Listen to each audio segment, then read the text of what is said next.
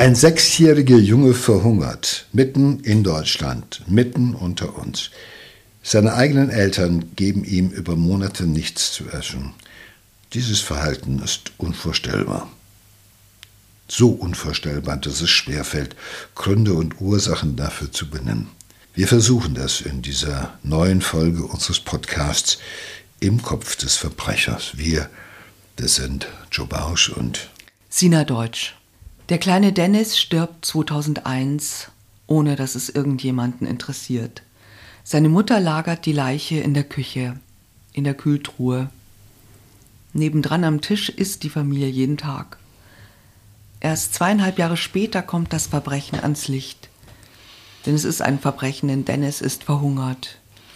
Mit sechs Jahren hat er gerade einmal fünf Kilo gewogen, normal wären 24. Eltern, die dabei zusehen, wie ihr Kind verhungert. Das Kind verhungert tatsächlich vor ihren Augen. Da gehört schon einiges dazu. Das ist eine Form, eine Dimension von Gefühlskälte und von Empathielosigkeit, die nicht mehr zu toppen ist.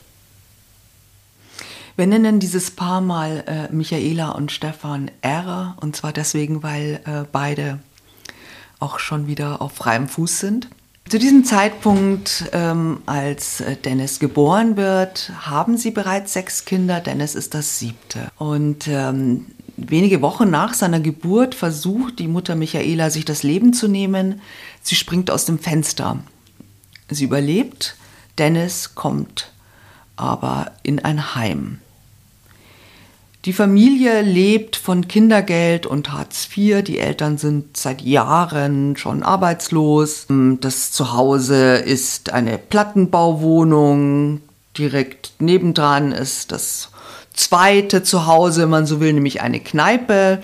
Und ähm, wie das so ist, Geld für, fürs Trinken in dieser Kneipe ist immer da. Und dort verbringen auch Michaela und Stefan R feuchtfröhliche Stunden, während ihr Sohn zu Hause jämmerlich verhungert.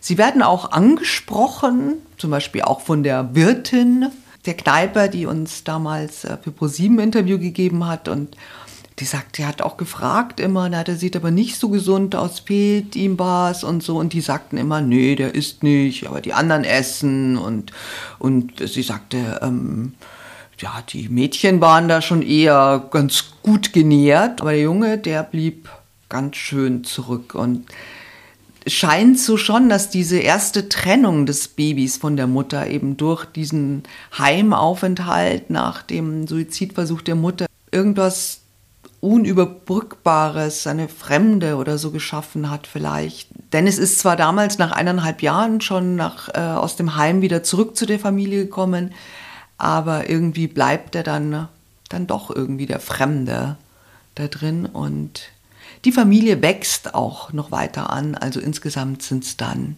stolze elf Kinder. Ja, wenn man sonst nichts kann.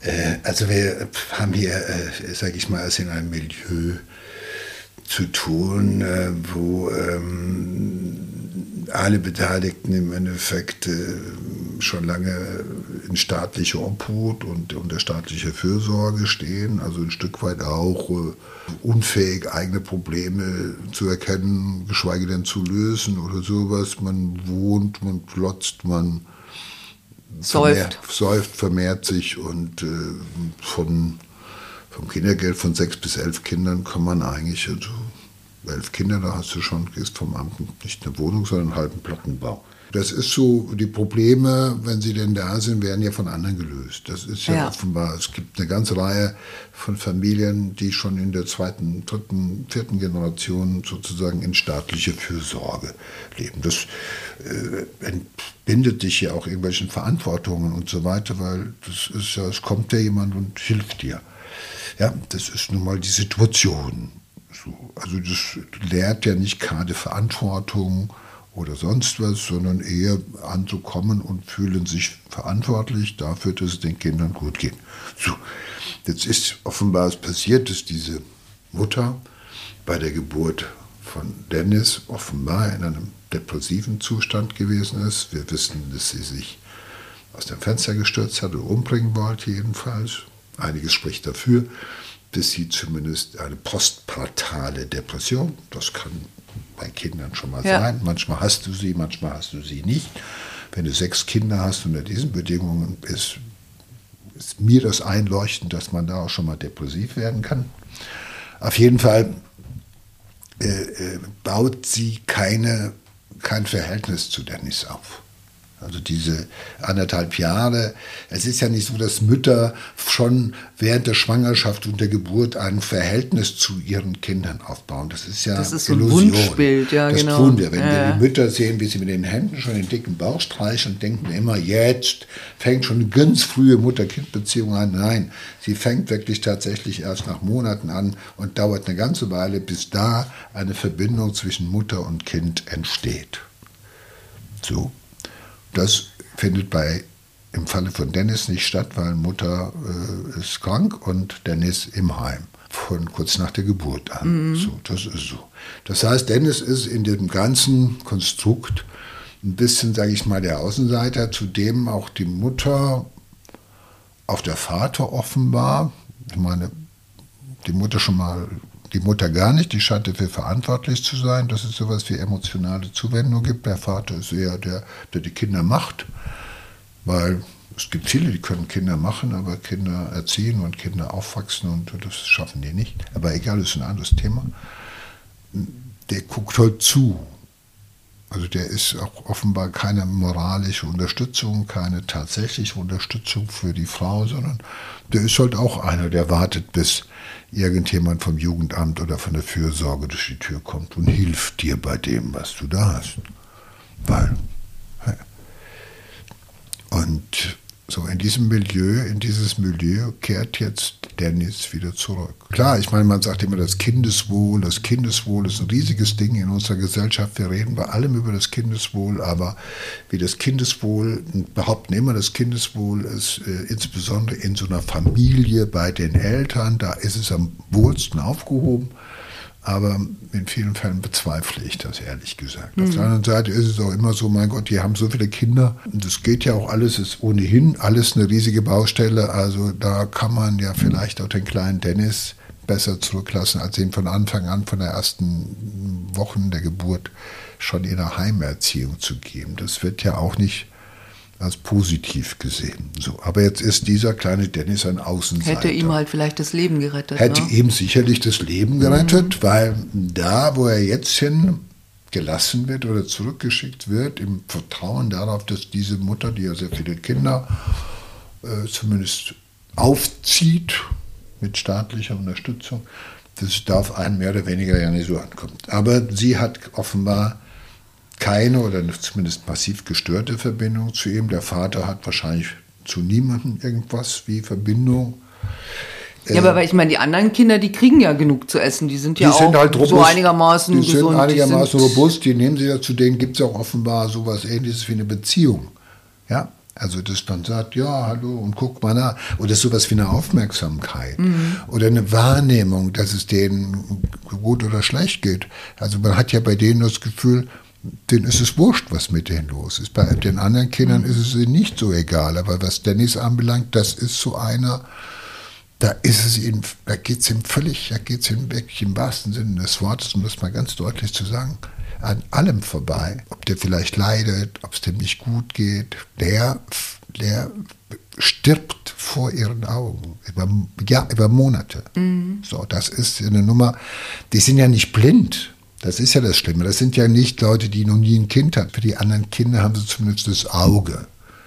Die bringen ja auch Geld. Es läuft halt. Es geht alles so irgendwie seinen Gang. Aber für Dennis, da hat man weder eine Aufmerksamkeit noch eine Empathie noch sonst was. Es ist nicht nur das Problem, dass offenbar die Mutter, ich sag mal, keine Beziehung zu ihm mhm aufgebaut hat oder auch danach keine mehr aufbauen konnte. Ja. Worauf natürlich die ähm, Jugendämter vertraut haben, dass das gedingt, bei so, gerade bei so vielen Kindern, die ist ja erfahrene Mutter, das ist ja keine, die noch nie ein Kind gehabt hätte und damit überfordert mhm. ist, sondern die kann es, aber da macht sie es halt nicht. Und vielleicht ist es auch so, dass dieser Dennis, der ungeliebte Dennis, das schwierige Kind, mit der schwierigen Geschichte dran bei ihr, natürlich auch ein bisschen herhalten muss für Frust, Enttäuschung, mhm. für vieles ja. andere. Das glaube ich schon, weil anders ist das nicht zu erklären. Selbst ein ungeliebtes ja. Kind, äh, da erkennst du, dass es leidet. Und ja. die wissen doch, es braucht eigentlich nur mal schnippen und dann kommt einer und sagt, ja, Otto geht's nicht gut, da kümmere ich mich doch drum. Also sie kennen ja die Situation, dass andere kommen und sich kümmern. Das ist ja ihnen zutiefst vertraut in diesem Milieu. Also es ist ein kombiniertes, es interessiert mich nicht, ich nehme es mhm. nicht wahr, es ist mir auch egal, da soll er halt verrecken. Ich sage das mal ganz brutal.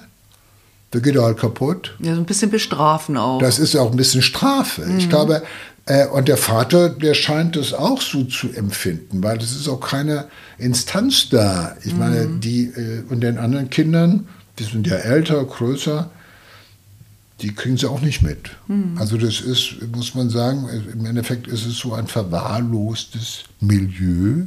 Mhm quasi schon eine alimentierte Wohlstandsverwahrlosung. Also mhm. weil das ist so, es geht ja weiter, man muss sich eigentlich um nichts kümmern, das besorgt uns ja alles, aber wir kümmern uns selber auch nicht. Nee. Weißt du, man hat dir das Kümmern auch schon abgenommen. So, und solche Leute, die so gestrickt sind wie Sie, Mütter, die keine Beziehung aufgebaut haben zu diesem Kind, das Kind vielleicht sogar noch bestraft und dass es überlebt hat, das, das ist verbunden mit negativen Assoziationen, wie ich wollte mich umbringen, ich wollte mein Leben nicht mehr und der guckt mich immer an erinnert mich doch daran, das ist alles scheiße. Ja, oder vielleicht auch, na, der war im Heim, das ist ja da war der im Heim, kommt zurück, es wurde also irgendwie... Und will ist, jetzt Aufmerksamkeit. Ja, ist ja quasi wie im Tierreich, wo mhm. irgendwo, da, wenn, das hat sozusagen nicht den Stallgeruch, kann mhm, weg oder ja. sowas. Ich weiß, ich will das alles nicht vertiefen, es ist ebenfalls entsetzlich, was da passiert, weil es so völlig unmenschlich ist. Ja. Und es ist noch nicht mal irgendwo so, dass man sagt, es passiert irgendwo auf der Welt, wo es keine Hilfe gegeben hätte, sondern allen anderen sozusagen, die anderen Kids sind alle wohl genährt und kommen durch und sind robust und äh, äh, leben alle sozusagen dort von dieser, äh, in dieser Fürsorge, die ja, ich sag mal, in dieser angeleiteten Fürsorge. Es sind mhm. ja keine Menschen, die von Natur aus fürsorglich wären. So, nur weil die so viele Kinder haben, sind die noch lange nicht kinderlieb und fürsorglich. Ja. Das wird manchmal verwechselt. Ja.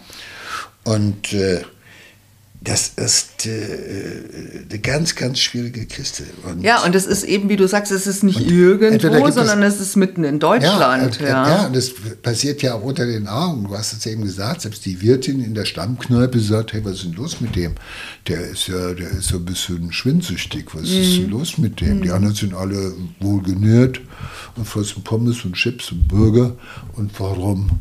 Äh, kriegt er nichts oder so, nö, da ist nichts. Was aber auch unglaublich ist, also die, das, die, die Eltern melden Dennis auch nicht in der Schule an.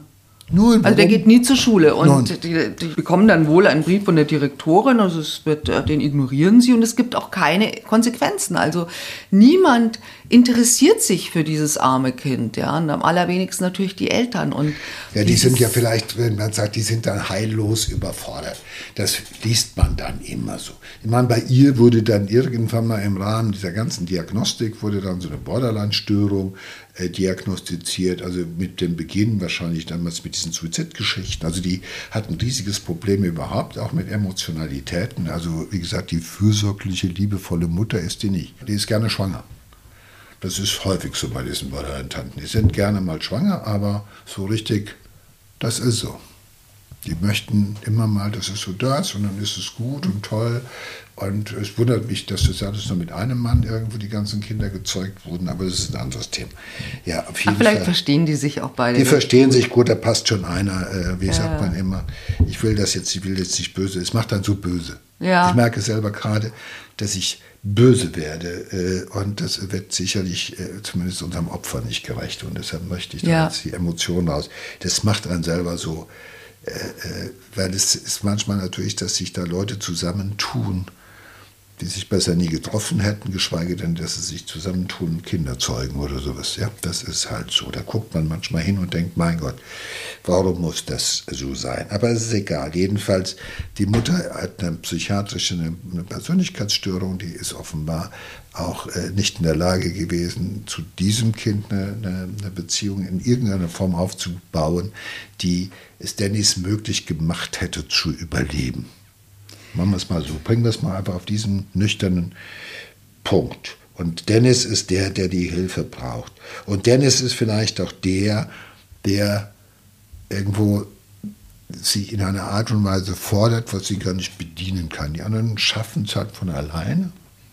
Ja. ja. Der liebe Gott hat manchmal, hält die Hände über die Kinder, sodass sie auch in schwierigsten Situationen manchmal überleben können, aber manchmal gibt es halt eben auch furchtbare Kollateralschäden. Und da ist hier, da ist nichts, der ist nicht da.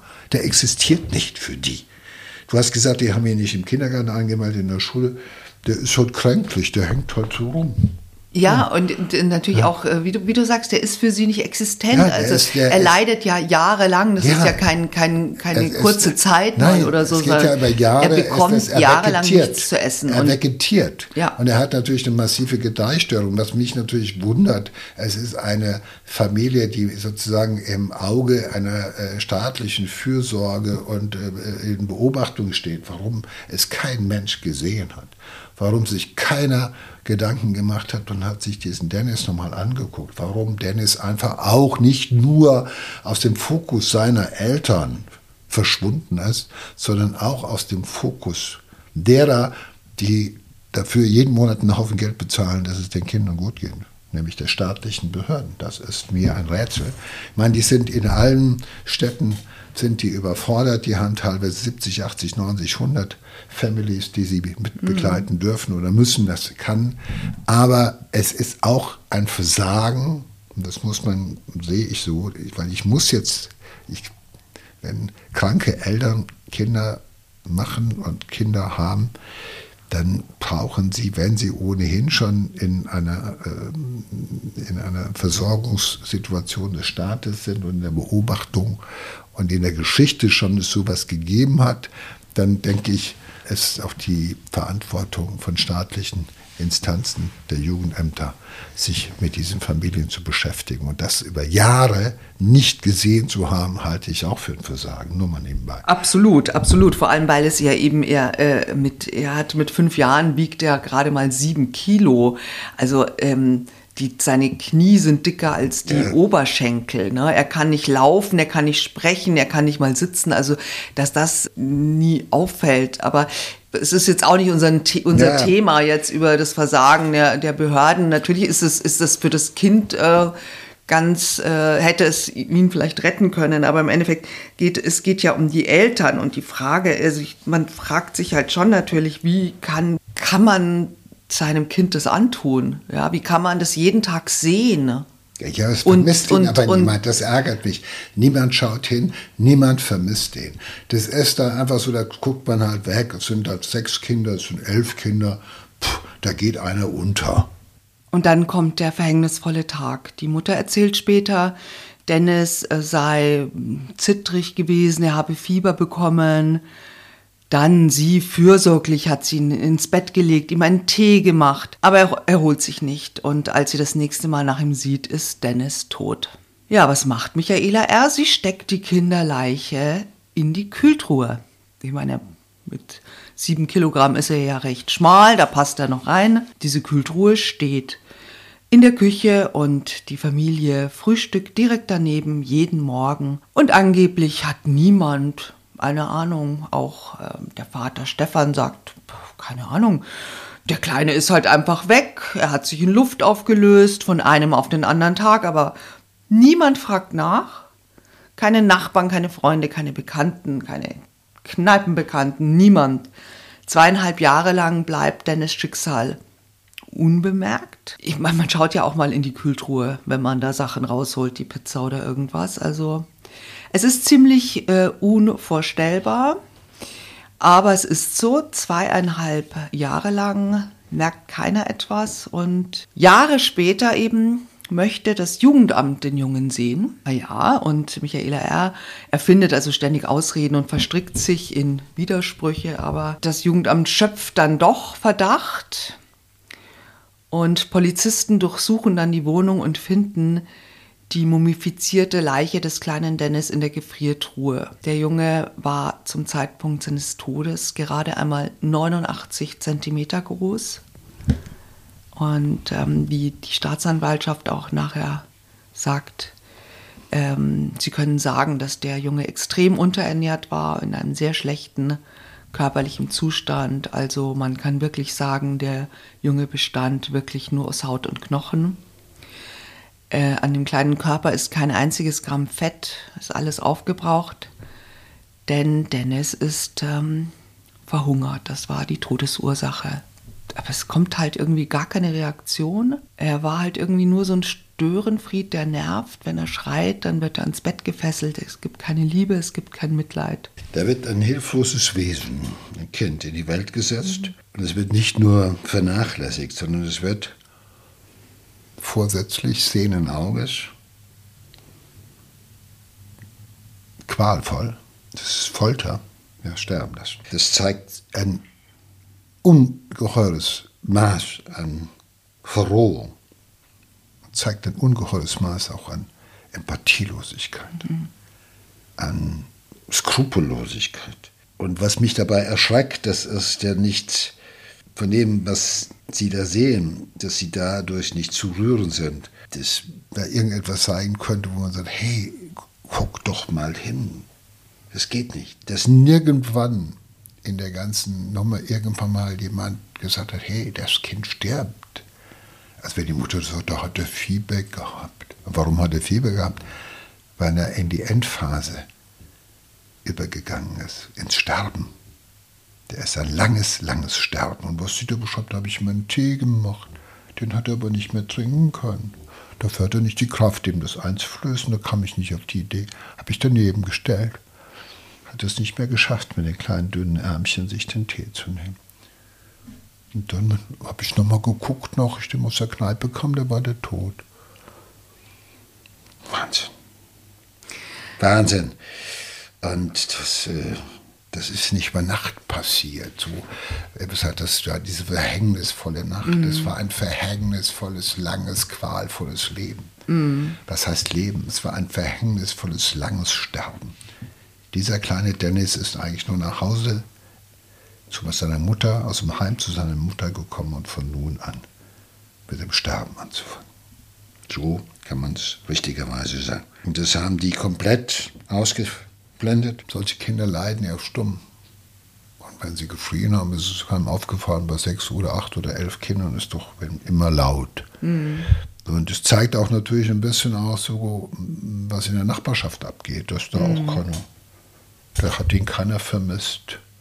In der Schule hat ihn auch keiner vermisst. Also ich will mich nicht schon wieder was Behörden ja, Er war ja nie in der Schule. Er war, ja. ja, aber man hätte ja wissen können, dann ist es geboren, das Kind, dann hat er nur U mhm. noch was, dann gibt es verschiedene Untersuchungen mhm. beim Kinderarzt, die verpflichtend sind eigentlich, speziell ja. bei denen, die denken, es gibt bestimmte Untersuchungen, die sind nur deshalb da, damit man auch Gedeihstörungen der Kinder, das Zurückbleiben in bestimmten Qualitäten der, äh, der, der Entwicklung, äh, dass man das diagnostiziert, da taucht er nirgendwo auf. Er verschwindet im wahrsten Sinne des Wortes, er löst sich auf im wahrsten Sinne des Wortes. Und sie gucken zu, wie Dennis sich auflöst. Mhm. So ist das Beste, so kann man, er, er verdampft quasi ihm vor ihren Augen, vor ihrem Dings. Und das ist natürlich toll, dann packt man ihn in die Kultur, weil man viel gegessen hat er sowieso nicht, das hat man sich gespart. Fürs Saufen ist das ein bisschen mehr. Und das Zweite ist, wo er jetzt kaputt ist, kann man ihn ja in die Kühltruhe legen, weil da kann man ja weiter auch das Kindergeld kassieren. Und ist auch das Problem los, das erklären zu müssen, warum der plötzlich ja. weg ist. Und solange keiner fragt. Ja, und das Schlimme ist ja, es ist jetzt keine böse Unterstellung, die du, die du machst, Nein. sondern hat, sie hat tatsächlich hat die Familie die ganze ja, Zeit die, das Kindergeld Na, natürlich, das ist ja, na, ist auch, es ist keiner gekommen, es hat keiner gefragt. So, die haben den Deckel aufgemacht, irgendwann ist der ja festgefroren, da kann man nicht mehr unterscheiden, ob das irgendwo jetzt äh, dieses Österreich ist, ist auch egal. Mhm. Das auch diese Nummer. Äh, ich meine, dass Mütter, die ihre Kinder umbringen, äh, sie in die Kühltour packen, wo man dann sagt, ja, sie wollten sie nicht haben, auf der anderen Seite wollten sie, wollten sie sie bei sich behalten. Also gerade Mütter, die ja, aber das ist ja, glaube ich, Kinder eher kriegen, so mit ist eine andere Kiste, eine ganz äh, andere Kiste. Also Kindstötung ja, ja. ist eine mhm. andere Nummer. Hier haben wir eine Form von Menschen, die zusammen da ist kein Vater, der was fragt, da gibt es keine Größeren, die sagen, was ist denn mit Dennis? Das sind ja auch größere Kinder. Dennis ist Nummer 6. Ja. So, das heißt, es gibt ein paar, die sind mittlerweile 10, 11. Ja, auf jeden Oder? Fall. Ja. Die auch schon bei Verstand sind. Mhm. Aber ich glaube, wenn du in so, einer, äh, in so einem Alligatorengehege aufwächst, ja, das ist die, der Alligator, die Alligatormutter ist beleidigt jetzt, wenn ich das sage weil die hatte mehr Empathie für ihre, für ihre Kinder als, als diese Leute. Das ist, zu sowas sind nur Menschen in der Lage. Das ist äh, so furchtbar. Und dann hat einfach kassiert man weiter, man hat jetzt auch ein bisschen mehr Geld. Aus der Nachbarschaft fragt keiner. Hm. Und das ist das, was ich seit Jahren irgendwo so furchtbar finde. In den allermeisten solcher Fälle hätte der Hinweis von irgendeinem, der was geahnt hat oder gesehen hat, das Leben von diesen Kindern retten können. Und der eine hört die Schreie und sagt, habe ich nichts mehr zu tun. Der nächste, ach komm, pack, was soll ich mich mit denen anlegen? Oder deine Nachbarn sind in einem ähnlichen Milieu unterwegs, mhm. wo es auch egal ist. Aber selbst in diesem Milieu leben Menschen, die ihre Kinder verdammt lieb haben. Ja. Die alles dafür tun, dass es den Kindern gut geht. Die nicht so moralisch verwahrlost sind. Das muss man auch ganz klar sagen. Mhm. Das, sind, das ist, wie gesagt, diese Spezies gibt es auch in Willen, wenn man es lange genug sieht. Das wird auf eine andere Weise. Die verhungern dann nicht äh, der Ben, also nicht am Leibe, sondern sie verhungern auf der Suche nach Liebe. Der, dieses Kind hat nichts gekriegt. Mhm. Liebe schon mal gar nicht. Zuwendung gar nicht. Das bisschen, das Letzte, Nahrung braucht ihr ja auch nicht mehr.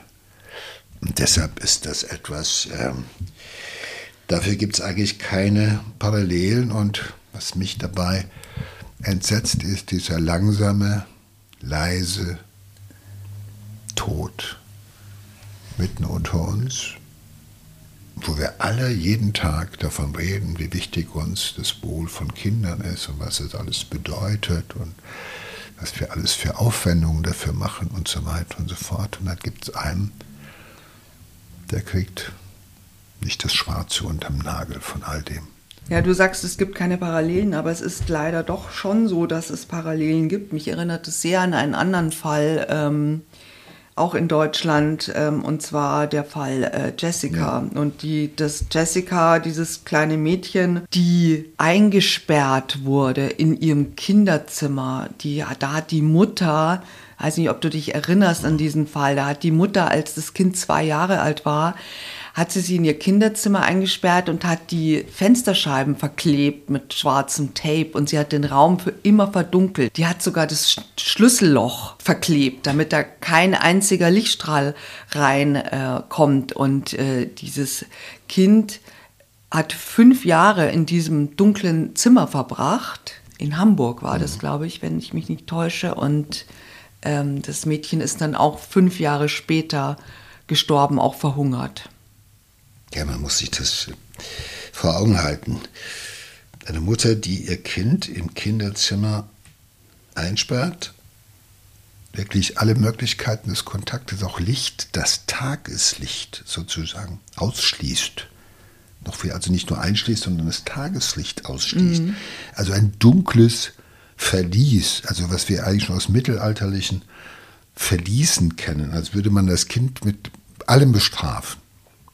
Ja, also noch nicht mal gönnt man eben das Tageslicht, also eine mhm. Zuordnung, wann ist Tag, wann ist Nacht oder sowas. Das ist äh, Guantanamo. Mhm. Ist ein Scheiß dagegen. Ich höre nichts, ich sehe nichts, äh, ich will es auch nicht hören, ich will es auch nicht sehen, ich will es ja. auch nicht riechen, gar nichts. Als wollte man es bestrafen für etwas. Die mieteste, härteste Strafe, die man sich vorstellen kann. Da freut man sich über jeden, der in der Lage ist, irgendwo das Baby wenigstens eine Babyklappe abzugeben oder das Kind irgendwo nachts in einem Krankenhaus irgendwo in an die Rezeption zu stellen oder irgendwo oder Raststätte ja. einfach zu vergessen. Äh, all das nicht, es ist ja eine, offenbar äh, braucht diese Frau auch, dieses Kind wird bestraft für eigenes Kaputtsein, für eigenes, ich weiß es nicht, für was da bei ihr kaputt gegangen ist. Ja. Und dann sitzt du daneben mit einer Flasche Bier von der Klotze. Ja. Jahrelang, nicht ein Abend, ja. jahrelang. Mhm. Ja. Und irgendwann stehst du auch nicht mehr auf und gehst dahinter und guckst mal rein. Nee. Überleg dir das mal. Das ist nochmal eine Dimension.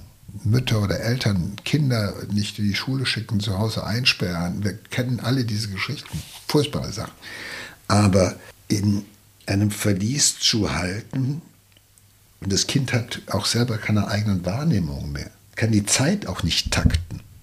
Für dieses ja, Kind vor allem sind die auch fünf diese Jahre. Dunkelheit. Kinder haben doch auch so Angst vor Dunkelheit. Ja, ne? das wird ja bestraft. Ich sage ja, es ist eine miese, fiese, perverse Strafe. Es ist natürlich auch so, so ein Kind kann sich ja nur artikulieren, indem es erstmal schreit. Es kann nicht sagen, Mama, was machst du hier mit mir, sondern es schreit. Es hat Angst, es schreit, es hat Hunger, es schreit, es verlangt nach Zuwendung, es schreit. Warum kriegt keiner was mit? Hm. Naja, auch da ist es so, äh, Jessica hätte ja eingeschult werden sollen mit sechs Jahren, aber es ist keinem mhm. aufgefallen, dass die Mutter die Tochter nicht zur Schule schickt.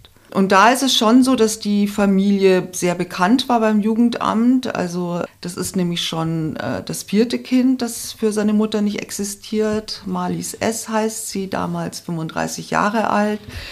Die hatte bereits drei Kinder, die alle vom Jugendamt waren, das untergebracht wurden. Und naja, da ist natürlich, das ist Hamburg-Jenfeld. Äh, ähm, gerade nachgeschaut, aber das ist natürlich da auch ähm, das Viertel ja ziemlich heruntergekommen, äh, anonym und jeder sagt dann auch eine Anwohnerin, jeder kümmert sich um sich selbst. Die Eltern auch hier ähm, trinken ab mittags Bier und Korn und das Kind äh, sitzt in seinem dunklen Zimmer. Und äh, die Polizei hat dann auch wegen eines Tötungsdeliktes natürlich ermittelt. Da hätte drei Kinder waren eh schon weg, fragt man sich auch, sie hätte auch das vierte weggeben können. Vielleicht hätte es wenigstens überlebt woanders. Wäre nicht so qualvoll verkümmert. Ne? Kindern wird ja häufig das ausgelassen. Frust über das eigene Leben, Frust über ja. das eigene Versagen, Frust über den eigenen, den gegenwärtigen aktuellen Zustand. Das ist ja leichter, das einem Kind auszulassen, weil die, von wem soll die es sonst auslassen? Sie betäuben sich selber mit Bier und Korn, verroht, hm. völlig verroht. Das Kind hätte man weggeben können, sie hätte es weggeben können, wie immer. Und, äh, aber das hätte ihr vielleicht auch bedeutet, das, selbst das kriegst du nicht auf die Kette, weil wahrscheinlich hat sie jedes Mal noch gesagt bekommen, naja, beim nächsten Kind mache ich das besser beim nächsten Kind wird alles anders. Nein, aber es ist auch natürlich wahrscheinlich irgendwie auch so eine, es ist ja ein Weg. Beim ersten Mal kommst du, kann weg, zweite kann weg, drei kann weg.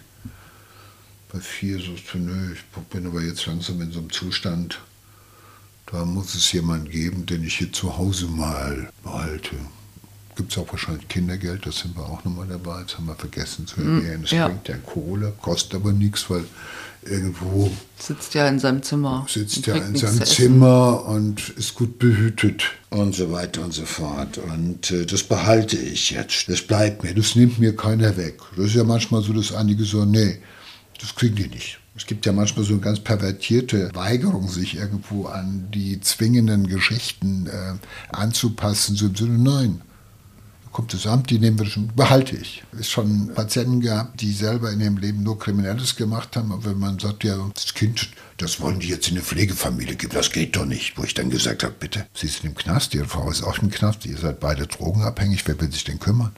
Seid du froh, dass irgendjemand sich liebevoll mit eurem Kind beschäftigt? Das machen die doch nur wegen des Geldes. Ich sag, wenn sie es besser machen als ihr, ohne Geld, die kriegt doch auch Geld. Also das ist manchmal so eine ganz komische Verweigerungshaltung. So, mhm. Dann geht, kriegt das woanders hin. Und warum soll das, das Kind besser haben? Verstehst du, ist manchmal auch so, möglicherweise haben die Kinder, die sie weggegeben haben, es bei ihren Pflegeeltern oder bei den Adoptiveltern oder im Heim viel, viel, viel besser. Ja, bei uns die. wird das halt so idealisiert, bei irgendwie bei immer, in der Familie ja, und alle Pflegeeltern so, ja, sind böse, machen ja, es nur wegen nein, des Geldes. Nein, ja, die so. machen es nur wegen des Geldes. Und das, und das böse Heil Jugendamt, das nimmt die Kinder weg, den so Leuten. Wird's ja, so wird es ja auch erzählt. Ich meine, in vielen Fällen mag es äh, auch, macht daran auch was dran sein. Ich will das gar nicht so pauschal beschwören, aber ich denke, man unterschätzt manchmal auch die Dynamik. Ich glaube, ich sag, bei einer Mutter, die die ersten drei Kinder ohne großes weggibt und auch nicht mehr weiter, mache ich mir halt ein neues. Mhm. Ist doch kein Problem. Nachschub kann ich ja noch hinkriegen, oder? Ja. Und dann ist es halt da. Das Kind erscheint nirgendwo auf dem Bildschirm.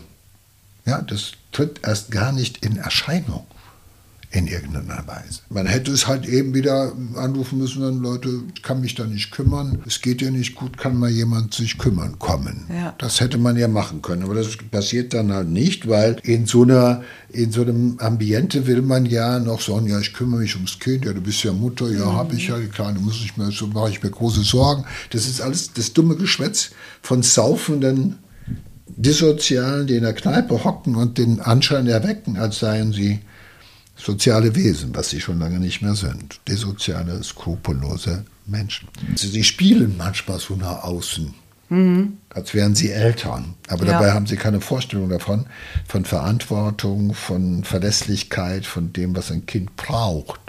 Ja. Das ist halt da und stört und man man geht mal in die Kneipe, wenn es schreit. Und es ist Ruhe, wenn man wieder zurückkommt. Ich höre jetzt auf, weil das, diese Haltung von dieser Mutter, mhm. das heißt, dieses Kind nimmt mir keiner, es kommt mir nicht weg. Mhm. Das kommt hier nicht weg, das kommt mir nicht weg. Der Einzige, der mir dieses Kind noch nehmen kann, ist der Tod. Und ja. das ist die Entscheidung, die sie getroffen hat. Bei klarem Verstand, weil sie war nicht durchgehend besoffen. Als Jessica dann stirbt, wiegt sie bei einer Körpergröße von 1,10 Meter äh, 9,5 Kilo. Das ist alles. Und auch äh, sehr grausam, die direkte Todesursache ist ein Darmverschluss. Der Rechtsmediziner, das war damals äh, Michael Zokos, an der Uniklinik Hamburg, hat äh, damals die Obduktion durchgeführt mhm. und hat auch gesagt, das Kind hatte einen Darmverschluss, ja, weil es versucht hat, Haare zu essen an seiner Verzweiflung. Normalerweise ist das auch eine schwere Erkrankung, dass Kinder oder Jugendliche sich die Haare ausreißen äh, und die dann verschlucken und das zum Darmverschluss führt, aber dass ein Kind in der Verzweiflung alles irgendwo sich in den Mund steckt, was irgendwo wie ein Gegenstand funktionieren könnte, das gibt die Dimension des Leidens äh, wieder. Und äh, ich glaube, es ist gerade auch Michael Zokos gewesen, der nach diesen Erfahrungen ja vor einigen Jahren, und das möchte ich hier an dieser Stelle nochmal sagen, ein tolles Buch geschrieben hat. Nicht nur seine Thriller, sondern auch ein tolles Buch für Ärzte, wo nochmal drin äh, verdeutlicht wird, worauf wir achten sollen, wenn wir Kinder in Krankenhäusern Ach, haben. Ein tolles Buch, richtig tolles, also momentan das für meine Begriffe das wichtigste Buch für Mediziner äh, zur Entdeckung von äh, Vernachlässigung, von Missbrauch und von Gewalt gegen Kinder. Und dafür bin ich äh, Michael Zuckus sehr, sehr dankbar, weil das hatte nochmal auch mit seiner Prominenz nochmal in den Fokus gerückt. Mhm. Also nicht nur Thriller schreiben, sondern mhm. halt eben auch mhm. mal ein Buch, von dem wir ähm, hoffen, dass es solche furchtbaren kriminellen Taten möglichst auch verhindern hilft. Und das ist sehr, sehr gut, aber. Es ändert natürlich nichts an der Geisteshaltung der, no, no. der Eltern. Ne? Und das ist auch ganz schlimm. Sie hat sich auch dann, als sie vor Gericht kam, die Mutter hat sich auch, hat dann auch einfach gesagt,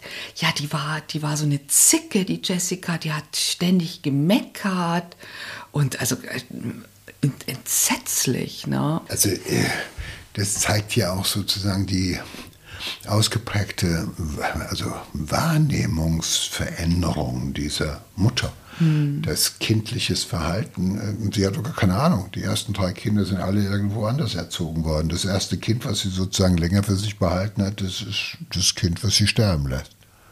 Ja. Also große Erfahrung hat sie nicht, nur so die zickt so rum und die ist so menschenscheu. Hey, wenn ich in einem dunklen Verlies ohne Licht eingesperrt wäre, ohne Tagesdinges, äh, was, da werde ich schon auch seltsam.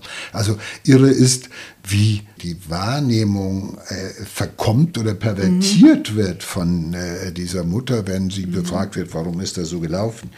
Natürlich kann man das Milieu auch nicht ganz ausblenden, aber ich habe eben schon gesagt, ich kenne Menschen aus diesem Milieu, die ihre Kinder über alles lieben und für ihre Kinder über alles, alles tun.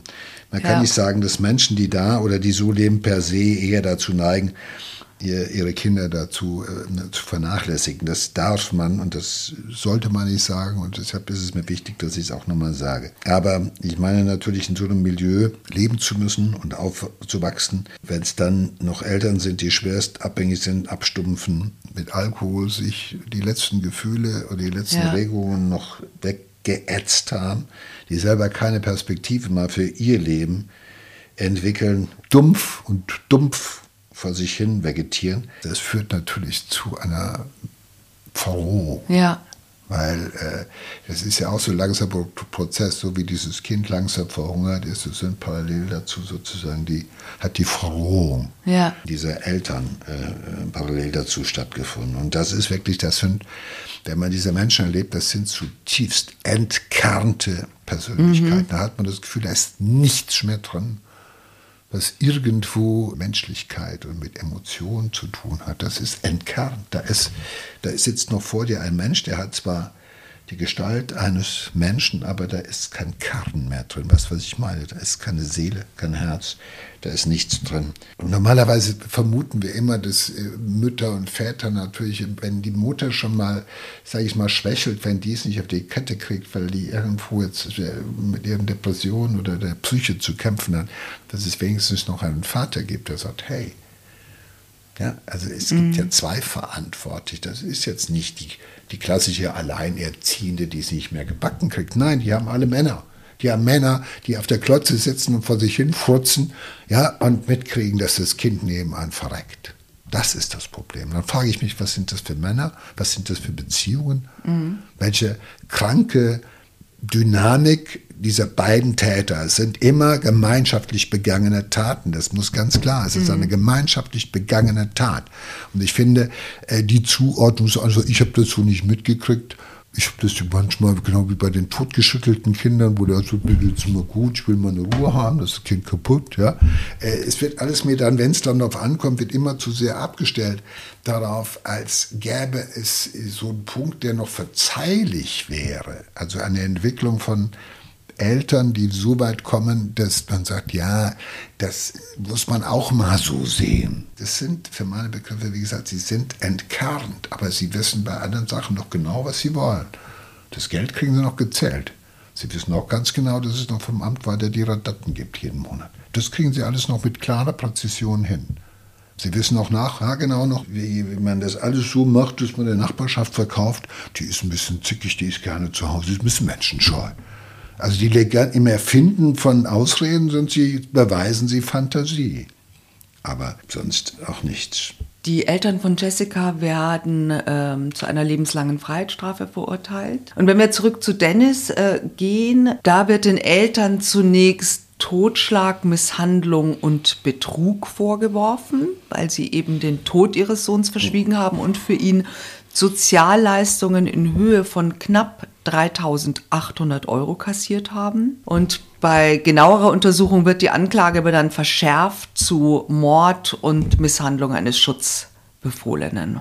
Das finde ich bei allem, was uns in unserer Gesellschaft wichtig und heilig ist und was wir von Gesetzes wegen beschützen, finde ich das angemessen. Ich finde, das Kindeswohl ist etwas, was wir uns ganz hoch in unserer Vorstellung von Rechtmäßigkeit, Gesetzen und von äh, Moral hochhalten. Und deshalb ist es so besonders wichtig, dass wir halt eben auch da Zeichen setzen, wenn jemand gegen diese Erwartungen verstößt. Das hat auch irgendwo möglicherweise auch einen präventiven Charakter. Ich glaube, den Leuten, den Tätern, diesen Eltern, in Anführungszeichen. Denen ist das scheißegal, ob es da zehn Jahre drauf gibt oder lebenslang oder sieben Monate. Es ändert sich ja alleine der Ort, an dem sie versorgt werden, wo einer die Tür aufmacht und sagt, Essen. Pff, for what? Manchmal denke ich mir, mit was sind die noch zu strafen?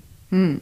Naja, die, die, die, äh, das Gericht sagt dann schon, dass die Eltern des kleinen Dennis Mörder sind. Das Mordmerkmal wird festgestellt, ist Grausamkeit, weil ja, es kann ja genauso auch nichts tun, kann grausam sein. Und sie bekommen äh, lebenslange Haftstrafen, aber dann hebt der Bundesgerichtshof das Urteil auf und in äh, dem neuen Prozess fallen die Strafen dann milder aus. 13 Jahre für die Mutter Michaela R. und 11 Jahre für Stefan. Wie ich vorher schon sagte, ihre Haftstrafen haben die Eheleute inzwischen abgesessen. Sie leben wieder in Freiheit.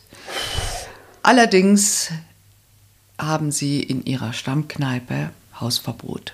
Ich finde, es ist immer schwer, ein gerechtes Urteil zu finden. Für so Fällen, ein Verbrechen, ja. In so Fällen, wo wir, das hast du auch jetzt gemerkt, oder ich habe es gerade bei mir wieder gemerkt, die einen so auch emotionalisieren. Mhm. Also wie sonst eigentlich wenige Verbrechen. Also natürlich ist man immer emotional oder entsetzt, aber hier ist man oft fassungslos. Mhm. Ja, aber auch darüber müssen wir reden.